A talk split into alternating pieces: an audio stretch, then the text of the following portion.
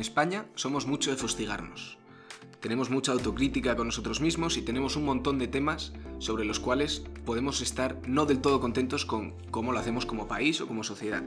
Sin embargo, eh, a finales de junio tuvo lugar un episodio, histórico o no, más relevante o no, del que sí que podemos estar orgullosos. Del 28 al 30 de junio se celebró en Madrid la cumbre de la OTAN. Este es un evento que de gran importancia, gran importancia no geoestratégica, eh, que ha sido... Eh, del cual España ha salido muy bien parado. Hemos dado muy buena imagen internacional, muy buena organización, todo ha ido muy fluido y desde luego, al menos en la superficie, no ha habido ninguna fricción y se ha llegado a un cierto consenso. De todas maneras, eh, hasta ahí es relativamente todo lo que sé, porque se dice que ha sido histórica dependiendo de quién lo diga y en la prensa ha sido que ha marcado un antes y un después. Pues bueno, aquí tenemos a Alfonso que nos va a contar de qué trató la cumbre, qué se habló allí y cuál es la nueva visión que tenemos mirando a futuro. Bueno, Nico, es verdad que nos, fustigamos mucho, pero de la cumbre de la OTAN podemos estar muy orgullosos porque hemos dado muy buena imagen y el Prado estaba fantástico y el Palacio Real también y todo eso, ¿no? Pero ciertamente todas las miradas estaban puestas en Madrid porque era la primera cumbre, la cumbre de la OTAN estos los años.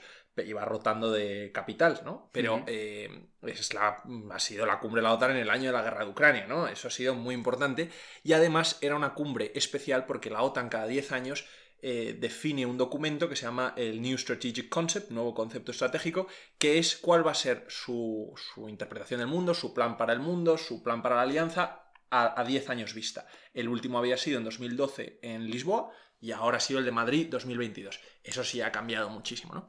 Pero eh, yo creo que con lo de la OTAN, tanto los españoles, tanto el gobierno español sobre todo, que nos dábamos muy... Eh, nos poníamos muy contentos de viene la OTAN, iba a ser histórico y tal, pues eh, vamos a ver cuánto, cuánto ha sido histórico y cuánto ha sido de business as usual, ¿no? Porque, por ponernos un poco en antecedentes, la OTAN, podemos decir que estaba en cierto declive de principios hasta justo antes de la guerra de Ucrania. Bueno, totalmente, en declive total, en declive total. Acordaos de cuando hablamos de la OTAN el año pasado, la temporada pasada, que dijimos que Trump había hecho muchísimo daño a la alianza cuando había dicho que solo se ayudaría a los estados que estuvieran al corriente de pago en el gasto de defensa, que era dos de, de 30 a 2, eh, que ni de broma eso, entonces eso había hecho mucho daño. Macron había dicho que la alianza estaba en muerte cerebral. O sea, los franceses han tenido momentos en los que han querido. Sí, los franceses, los franceses salieron de la, de la, estructura militar de la OTAN durante muchísimo tiempo. Los sacó Charles de Gaulle y volvieron a entrar en el 2010. Hmm. Estuvieron años, décadas fuera del comando militar de la OTAN. Y que Macron dijera que la OTAN estaba en muerte cerebral, pues tampoco, eh, tampoco ayudaba mucho. Y sin embargo, ahora la OTAN tenemos a dos países de neutralidad histórica que siempre habían sido neutrales. Suecia, desde el siglo XIX que acabaron las guerras napoleónicas, neutral. Y Finlandia, desde que se independizó de Rusia en, 1921, eh, neutral también. Y sin embargo, esos dos ahora se quieren meter en la OTAN. ¿La OTAN vuelve a estar de moda? Pues, pues parece que sí, ¿no? Pero vamos a ver qué es lo que ha cambiado en, en la cumbre de Madrid. La cumbre de Madrid se venía con gran expectativa, precisamente por esto, ¿no? Porque la primera cumbre de la guerra que iba a hacer eh, eh, la OTAN, la alianza con la guerra. Y yo creo, en mi opinión, igual demasiadas esperanzas puestas en lo que podía ser. Las cumbres nunca transforman. Las transformaciones no se hacen radicales en la historia, muy pocas, desde luego. Cuando se va a transformar el propósito de una alianza o la filosofía de una alianza o la visión de una alianza, eh, no se hace en dos días en Madrid, en los que lo que estás es yendo de un lado para otro y te ves con el rey, y te vas al Prado y te vas a la cena y te vas a no sé qué. O sea, las grandes cosas no suceden así. El, Congreso de Viena siempre dicen eh, el gran momento fundacional de la diplomacia moderna después de las guerras de Napoleón. El Congreso de Viena fueron dos años y me parece que cerca de 4.500 botellas de vino. O sea, eso mm, así es como si se hacen las grandes cosas, ¿no? Dos días es muy. Así nacen las amistades. Así nacen las amistades. Entre países. Exacto. Entonces, pero bueno, el nuevo concepto estratégico de Madrid. Vamos a empezar por ahí, si te parece.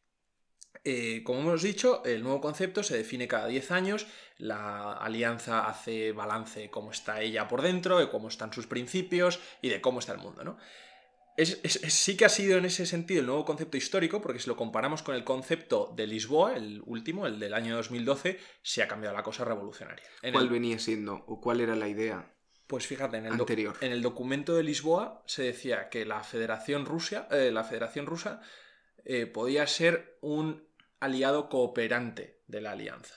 Y ahí se ve toda la política, yo de lo que más sé, política energética que ha venido en los años entre 2012 y ahora. La que veníamos teniendo también, porque la política energética de la Unión Europea ha estado muy marcada por algo que había dentro de Alemania que se llamaba la Ostpolitik, la política hacia el este, ¿no? que es que los alemanes siempre han tenido vínculos muy cercanos con los rusos en el tema energético principal. Pero fíjate cómo estábamos en 2012, que decíamos que Rusia podía ser un eh, aliado cooperante. Claro, en 2014 sucede la invasión de Crimea y aquí estamos ahora, ¿no? Eh, ahora, en el concepto de 2022, en Madrid se ha dicho que Rusia es el principal, la principal amenaza a la paz en el espacio del euroatlántico. O sea, en 10 años han cambiado mucho las cosas. Y por primera vez este nuevo, el nuevo concepto estratégico ha reconocido la rivalidad de China como rival sistémico eh, a los intereses de los países de la alianza y de la propia alianza. O sea, ha habido, en eso sí ha sido revolucionario. La alianza que estaba eh, viendo a ver cómo se reconfiguraba después de la Guerra Fría, con todo el lío del terrorismo, después de unas intervenciones fallidas, pero estrepitosamente fallidas, tanto en la Guerra de los Balcanes en los años 90 como en la guerra civil eh, libia en el 2011, que también fue un gran fracaso de la alianza, pues ahora como estamos en un mundo más de grandes potencias, de volver a, la reconfiguración de cuáles son nuestros aliados, de cuáles son nuestras amenazas. Claro, esto, perdona que te interrumpa aquí, pero esto lo he escuchado como este cambio de, de visión de dos bloques a más de, equilibrio entre grandes potencias. Esto lo has comentado también alguna vez antes. Bueno, esto es una de las eh, teorías que tengo y no son mías, desde luego, sí, pero las comparte gran parte de la comunidad académica, que es que el mundo no es un mundo bipolar. El mundo bipolar era el de la Guerra Fría, ¿no? El bloque soviético contra el bloque eh, eh, occidental capitalista. Y ahora estamos en un escenario de, de muchos polos de poder eh, más a los siglos XIX, ¿no? Eh, más grandes potencias y que haya un mm. equilibrio entre ambas y no tanto esta división. Lo que pasa es que esto es interesante que lo digas porque eh, la OTAN, y, y, en esto entra muchísimo el concepto, estratégico, el concepto estratégico de Madrid, navega un poco entre estas dos realidades. Y esto es muy importante porque va a definir cómo se va a comportar la alianza en los próximos años. Y es que no lo tenemos tan claro, porque es que en el concepto estratégico tan revolucionario y tan nuevo y tan estupendo, se habla de dos cosas que son contradictorias. Por un lado se habla de este mundo que vamos, que es multipolar, eh, de grandes potencias, en el que será, eh, será, necesario un equilibrio y en el que los países de la alianza tendrán que reconfigurar eh, la balanza de poder en ciertos escenarios, se habla de eso a la vez que se habla de que el mundo está polarizado entre las democracias y las autocracias y que la OTAN tiene que eh, posicionarse claramente en el bloque democrático en defensa de los valores que constituyen la alianza, que son valores de democracia, frente a la pulsión de los eh, regímenes autoritarios, Rusia, China, Irán, todos estos. Entonces, claro, estás ahí hablando de cosas contradictorias, porque o estamos en el sistema multipolar o estamos en el sistema de bloques, porque como hemos visto, los bloques nunca son herméticos y la cooperación con las potencias autoritarias, por muy detestables que nos puedan parecer, su, eh, sus políticas de derechos humanos, sus políticas democráticas, todo eso, su cooperación es necesaria. Entonces la OTAN tiene que navegar un poco entre estos dos, eh, entre estos dos mundos y ya digo que es que empezamos en una contradicción. ¿Cuáles son las aplicaciones prácticas? Eh, con esto me refiero a en el terreno, ¿qué ocurre si, si, caemos más por una o por la otra de las dos interpretaciones? Pues esa es la cosa, que este concepto estratégico dices, ¿cómo se traduce en el terreno? De ninguna forma. De ninguna forma. Y el peligro de los conceptos estratégicos es que, mm, bueno, pues sí, estas son unas grandes ideas a grandes rasgos, pero que en el día a día todo siga un poco el camino que venía tomando. Porque, ¿cómo sería una OTAN más implicada en un mundo eh, multipolar? O, de balance of power, ¿no? Si lo llamamos así. Pues es una OTAN que desde luego no es la OTAN que estamos viendo ahora. Para que la OTAN sea eh, multipolar como, como quieren y no quieren a la vez, lo que tendrían que hacer es una cosa que un académico que a mí me gusta mucho, que se llama Stephen Walt, llama eh, división de trabajo, Division of Labor, que es que haya una OTAN europea y una OTAN en el Indo-Pacífico, que ahora es la nueva región que está en, eh, en ebullición por toda la tensión diplomática que hay allí, que la propia OTAN reconoce. O sea, en el documento estratégico sí se dice que el Indo-Pacífico con China a nivel sistémico hace falta intervenir ahí. Entonces, ¿cómo se hace eso? Pues con un Division of Labor, que los europeos garanticen la seguridad del continente en una mm, cosa como estamos viendo en Ucrania y que no lo hagan los americanos, para que los americanos tengan las manos libres para estar en Asia, en el Pacífico, donde los europeos no llegan casi por pura, por pura dimensión geográfica, ¿no? Porque tener un escuadrón con barcos y no sé qué en, en, Oriente es mucho más caro, para eso que lo haga Estados Unidos. Y Estados Unidos, que no le conviene tener tantas bases en Europa porque es muy caro, que lo tengamos los europeos. Eso sería uno, como la alianza ser más multipolar. ¿Cómo va la alianza a ser, eh, cómo podríamos llamarlo? Mm, ¿Más bloque democrático frente a bloque autoritario? Pues pues no se sabe tampoco, y eso es una cosa muy complicada, porque todo el debate que ha estado habiendo es de nuevo si la alianza es una alianza política, es una alianza militar, es una alianza que debe de intervenir para favorecer la democracia y los derechos humanos, o si eso de democracia y derechos humanos es algo que está muy bien, pero para nuestro club y acercamos que no se puede, aceptamos que no se puede exportar a todo el mundo. Pues claro, el debate está en eso, ¿no? Durante el final de la Guerra Fría eh, y después de la Guerra Fría sobre todo, sí se dio este tipo de querencia que se llama los esfuerzos por, la paz liberal, el liberal peace, que era exportar la democracia, pensando que en un mundo todo de democracias eh, nunca habría más una guerra, porque las democracias no van a la guerra entre ellas. Y ya hemos visto los enormes fracasos que, que, se, dan después de intervenciones para imponer la democracia en culturas que son antidemocráticas, donde eh, además la, población puede verlo por, su propio bagaje histórico, Como, imperialismo, exactamente, ¿no? ¿Hay bandos dentro de la propia OTAN que se inclinen por un lado o por otro? Pues es que hay bandos dentro de los propios países. O sea, por ejemplo, en Estados Unidos hay un sector que podríamos decir que son los, los, más realistas dentro del tanto, tanto dentro de los demócratas como dentro de los republicanos, ¿no? Que pueden tener un concepto estratégico de que nos estamos equivocando pero gloriosamente, quiero decir, nos estamos los americanos con la intervención en Ucrania. Ahora mismo Estados Unidos, por ejemplo, es el país que más está apoyando, tanto militarmente y tácticamente y económicamente, a Ucrania. La Unión Europea está teniendo muchísimo protagonismo y todo lo que quieras, pero los, que mandan son los americanos. Eso es totalmente eh, contrario al principio de división de trabajo. Claro, o sea, ellos están viendo que su, amenaza más inmediata es por el otro lado, en el Pacífico. Claro, pero es que la guerra de Ucrania es lo que se dice muy flashy, ¿no? Eh, una guerra de un país contra otro país, desde luego, capta de atención. Pero no nos podemos olvidar de que hay una amenaza sistémica, que es la amenaza china, y eso es una amenaza que solo Estados Unidos puede eh, contrarrestar. Lo que pasa es que los europeos estamos muy a favor de que la OTAN se convierta, en vez de una cosa multipolar, en una cosa de democracia versus autocracia, porque como nosotros convivimos con una gran autocracia... Y queremos la ayuda de Estados Unidos aquí. Sobre todo queremos la ayuda de Estados Unidos, lo que no queremos es gastar en defensa nosotros. Nuestros estados del bienestar en Europa son carísimos de mantener y no tienen nada que compararse a los americanos. Y no, no es tan sencilla la balanza de quita de estado de bienestar y dalo a defensa, ¿no? Pero mm, sí, sí entraría ahí, ¿no? Y, y, además políticamente vender que vas a gastar más en defensa, enseguida se te echa la gente al cuello diciendo que... Lo hemos visto ahora. Que lo hemos visto, ¿no? Que si ganas en defensa es porque estás recortando en estado del bienestar. Entonces, sí, sí hay, bastante, sí hay bastante división entre lo que queremos que sea la OTAN, cómo queremos que funcione la OTAN. Desde luego, los europeos lo que queremos es que la OTAN siga como ahora, ¿no? que es lo que menos trabajo nos da, lo que menos trabajo nos da, lo que menos dinero nos cuesta y lo que más eh, eh, nos trae a los americanos. Es que eh, seguimos con el principio muy originario de la OTAN, ¿no? que era NATO is to keep the Soviets out, the Germans down and the Americans in. Los soviéticos fuera, los alemanes en el suelo y los americanos en nuestro terreno. Ese era ese principio. Y nosotros nos adherimos a eso con toda la fuerza posible. Y ahora Biden también está haciendo eso pero muy en contra de los intereses americanos, porque lo que está haciendo es que los europeos no nos sepamos sacar las castañas del fuego. ¿Y hay alguna política em, conjunta de la OTAN? Porque esto es todo frente a Rusia e incluso frente a China, hemos mencionado a Irán también. Eh, ¿Otros países de Oriente Medio, problemas en África, hay algún tipo de...? Pues esa ha sido una de las cosas revolucionarias o no tan revolucionarias como estamos viendo de la Cumbre de Madrid.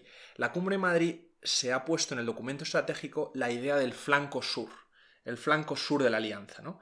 Eh, ¿Flanco sur incluye también el flanco sur americano? ¿O por la parte más de Europa? El, flanco sur del Atlántico, del Euroatlántico, lo que se llama el espacio del Euroatlántico. O sea, flanco sur estamos hablando del Sahel y del Greater Middle East, el Gran Oriente Medio. Es esta región que hay justo debajo del Sahara. Exacto. Que va casi desde la costa oeste de África hasta la costa de Eritrea en el, en el este de Exactamente, es donde tenemos países como Chad, eh, como República... Mali también. Mali, República Democrática eh, de Sudáfrica, Sudán. ahora Sudán del Norte, Sudán del Sur. Estados fallidos eh, donde el documento estratégico de la OTAN dice que tanto Rusia como China pueden intentar manipular a esos estados fallidos para, eh, em, instrumentalizando la migración eh, de personas, también fomentando el terrorismo, desestabilizar intereses de miembros de la alianza. ¿no? Entonces se reconoce como ese flanco sur es una amenaza porque los dos grandes enemigos, Rusia y China, pueden intervenir en ese flanco sur para desestabilizarlo. Bueno, pueden y están interviniendo. Bueno, pueden y están, totalmente. Porque he visto eh, que China está llevando gente directamente y poniendo fábricas o, casas para que vivan ahí trabajadores chinos y les y construyan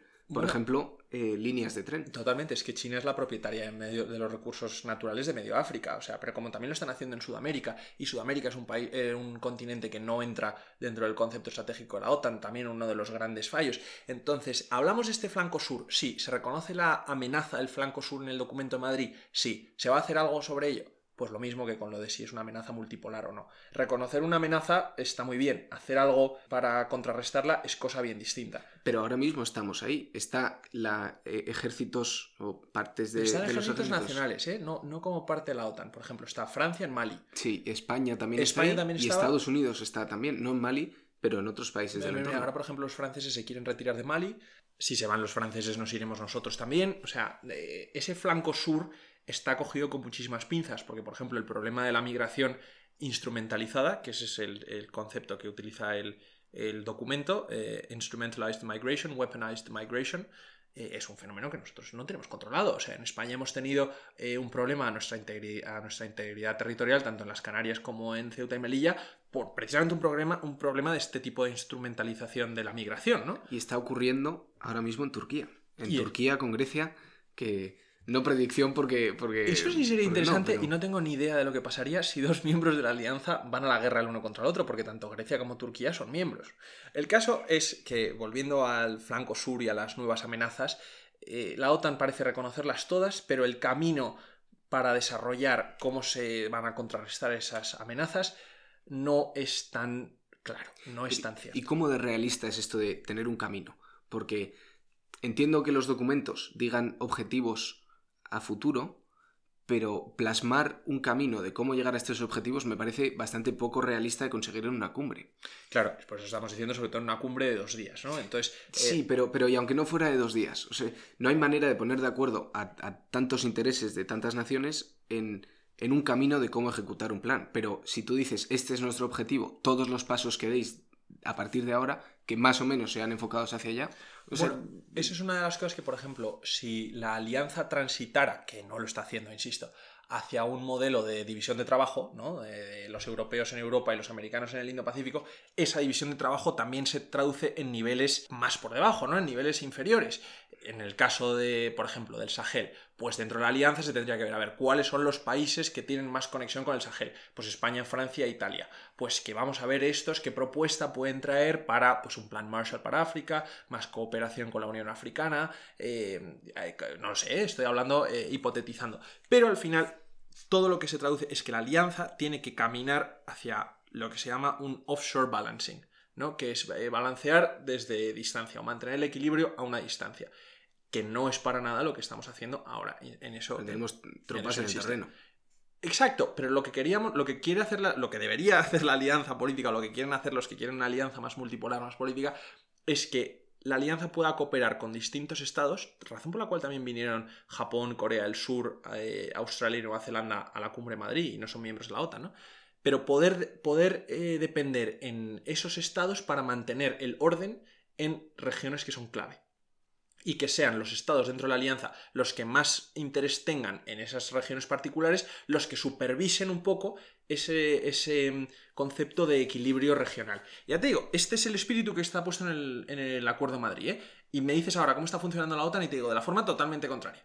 Entonces, tan revolucionario y tan histórico, bueno, sí, si tú dices me comprometo a hacer esto, pero ya veré cuándo empiezo, bueno, tienen 10 años de concepto estratégico hasta que haya que eh, trazar otro, ¿no? Y también la guerra para todos los compromisos que puedan existir y tal. Quería yo, eso, preguntarte algo más sobre la guerra. ¿Han tomado alguna decisión distinta o algo concreto sobre qué hacer con Ucrania? Claro, la OTAN y Ucrania es una cosa difícil, ¿no? Porque lo, no hemos hablado todavía. No hemos hablado todavía de, Ucrania, Pero eh, una nota breve antes de que hagamos un episodio especialmente de eso. Lo que nosotros queremos evitar es una eh, confrontación tropas rusas, tropas OTAN, porque eso es lo que sería eh, complicado, ¿no? Entonces ahora lo que está haciendo la OTAN es eh, supervisar, ayudar, mandar, el, vamos, supervisar el envío de armas. No estamos mandando soldados nosotros, estamos a una distancia, estamos a mucha estamos distancia. adiestrando a tropas ucranianas. Yo creo que sí hemos mandado, pero no sé si como fuerza OTAN o como fuerza de países individuales, ¿eh? Pero desde luego lo que no tenemos son tropas en el terreno. Entonces, como vemos, toda esta parafernalia de la cumbre de la OTAN, que desde luego, bueno, pues ha sido importante, ha sido importante. el gobierno español dice que ha sido muy importante para España, por esto del flanco sur, por lo de Ceuta y Melilla y tal, pero también en esto tenemos bastante propaganda política. Mm, tú tienes en un documento que el flanco sur se reconoce como una amenaza eh, importante y tal, bien, pero pero si entran en Ceuta o Melilla de manera no agresiva, ¿qué ocurre? Hubo, eso fue interesante, ¿no? Porque durante la cumbre, tanto antes, durante y después, el gobierno salió a decir que gran éxito, que Ceuta y Melilla ya estaban garantizadas en el paraguas de la OTAN. Y esto. Porque no lo, o sea, oficialmente no lo están. No lo están. Ahora vamos a ver. y con no, agresivamente me refiero a sí, otra equivalente a la marcha verde. Exacto. Vamos a eso, vamos a verlo porque no lo están, siguen sin estar. No lo estuvieron nunca y siguen sin estar. En el concepto estratégico se reconoce que la OTAN tiene que estar muy atenta a las amenazas, y esta es la frase que no existía antes y que ahora sí, que el gobierno de Pedro Sánchez está muy contento, la integridad territorial. Se reconoce lo de la integridad territorial de los estados como lo que la OTAN eh, va a proteger, la soberanía e integridad territorial de los estados. Ahora, eso tiene pinta de que incluye. eso tiene pinta de que incluye Ceuta Melilla, pero esto es un concepto estratégico. Y en el tratado de la OTAN, que se llama el Tratado de Washington, firmado en 1949, el tratado al que se adhieren las eh, potencias firmantes, es que está explícitamente puesto en contradicción. Y ahora vamos a verlo. El paraguas de la OTAN, rápidamente, es el artículo 5, ¿no? El ataque a uno es el ataque a todos y será contestado por todos. Pues el artículo 6, que es el siguiente, el que nadie conoce, todo el mundo conoce el artículo 5, pero nadie el 6, es el que determina la, longitud y la latitud geográfica en la que podrá ponerse ese artículo 5. Con todo detalle. Con todo detalle. Entonces, el artículo, 5, el artículo 6 regula que el artículo 5 podrá ser empleado si el ataque es en un territorio de Europa o de Norteamérica, de la Argelia francesa, que ya no en ese momento sí lo era, eh, Turquía o cualquier isla de un país miembro de la Alianza en el Atlántico al norte del Trópico de Cáncer. Eso nos incluye las Canarias, pero no nos incluye Ceuta y Melilla por ningún lado. Porque no es isla. Porque no es una isla. Y no está ni en Europa, ni en Norteamérica, ni en la Argelia francesa, ni en Turquía. Pues hay que cavar un, y, hacer la isla. Y la segunda es, eh, puedes eh, aplicar el artículo 5 a aviones, fuerzas navales o terrestres en cualquier parte de Europa, Norteamérica, Mediterráneo o norte del, trópico, norte del trópico de Cáncer. Claro, eh, los españoles estaban diciendo, ¿y qué pasa? ¿Que si atacan Hawái no se aplicaría el artículo 5? Pues claro que se aplicaría el artículo 5, eso están diciendo los españoles. Bueno, pues es que de acuerdo con el tratado no. De acuerdo Hawái, Hawái. Si atacan los. Si, si, los japoneses atacan Hawái otra vez, pues es que la OTAN. Mm, por eso cuando atacaron las Malvinas, que eran inglesas, no, no hubo una guerra en la, OTAN. en la costa argentina. Claro, al este de Argentina. Esas Malvinas argentinas no entraban. Pero además, esto se hace así específicamente porque tanto Inglaterra como Francia, en el momento de la firma del tratado, tenían grandes islas en. Vamos, grandes islas no. Eh, grandes eh, cantidades de islas eh, allende los mares. Y decimos, es que las Malvinas son una colonia. Bueno, la Francia tiene departamentos de ultramar. O sea, que no son colonias. Sí. Eh, no, no, son exactamente como Ceuta y Melilla, pero sí son eh, parte de, la. De Francia, son, parte de Francia, ¿no? Y están en el Pacífico. Y no nos vamos a proteger a ellas frente a una amenaza china. Ceuta y Melilla siguen sin estar incluidas. Aunque se haya dicho lo de la integridad territorial, eso es algo muy pequeño a lo que agarrarse, en mi opinión. Y el gobierno de España, bueno, pues hace como su victoria propagandística de poderlo vender como que está bajo el paraguas de la OTAN. El tratado, el tratado, que es lo que lo regula, ese artículo 5, dice que no.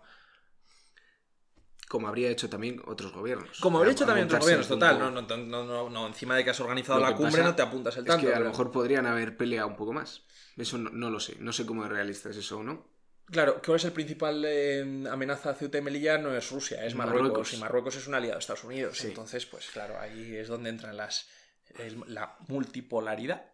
En eso estamos, ¿no? Pero por hacer la conclusión, como vemos, se habla mucho de la cumbre histórica, de las decisiones históricas de la OTAN, y ya vemos que es muy complicado, porque se proponen unas cosas, se actúa de una forma diferente y es muy difícil traducir ese concepto estratégico a una estrategia de verdad en el terreno. Pues nada, Alfonso, muchísimas gracias por esta actualización de la situación actual de la OTAN, que, bueno, teníamos el miedo de que fuera repetitivo o que fuera, pues ya es el tercero que hacemos con el tema de la OTAN, pero es que engloba todo el resto de temas de los cuales hablamos y nos da una visión general de por qué está ocurriendo lo que está ocurriendo. Así que muchas gracias, Pues- Alfonso. Pues un repaso de la política internacional. Nos vemos la semana que viene.